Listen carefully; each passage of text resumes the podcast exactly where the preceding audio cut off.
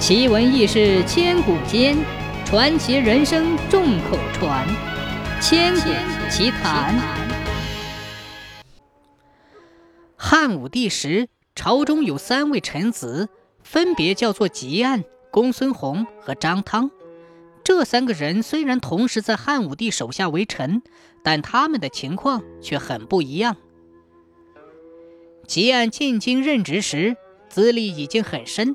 且官职也已经很高，而当时的公孙弘和张汤两个人还只不过是个小官，职位低得很。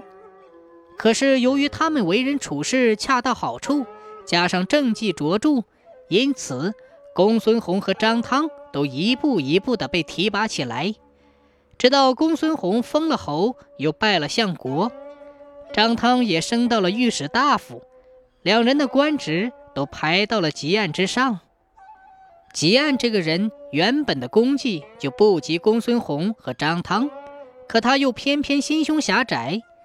眼看那两位过去远在自己之下的小官都已官居高位，心里很是不服气，总想找个机会给皇帝评评这个理。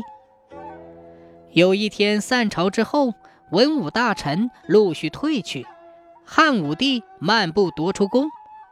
正朝着通往御花园的小路走去，吉安赶紧屈步上前，对汉武帝说：“陛下，有句话想讲给您听，不知当讲不当讲。”汉武帝回过身停下，说道：“不知是何事，不妨说来听听。”吉安说：“皇上，您见过农人堆积柴草吗？”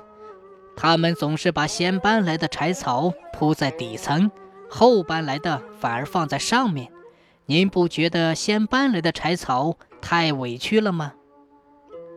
汉武帝有些不解地看着吉安说：“你说这些是什么意思？”吉安说：“你看，公孙弘、张汤那些小官，论资历基础都在我之后。”可现在他们却一个一个的后来居上，职位都比我高多了。皇上，您提拔官吏，不是正和那堆放柴草的农人一样吗？几句话说的汉武帝很不高兴，他本想怒斥吉安，可又想到吉安是位老臣，只好压住火气，什么都没说，拂袖而去。从此，汉武帝对吉安更是置之不理。他的官职也只好在原地踏步了。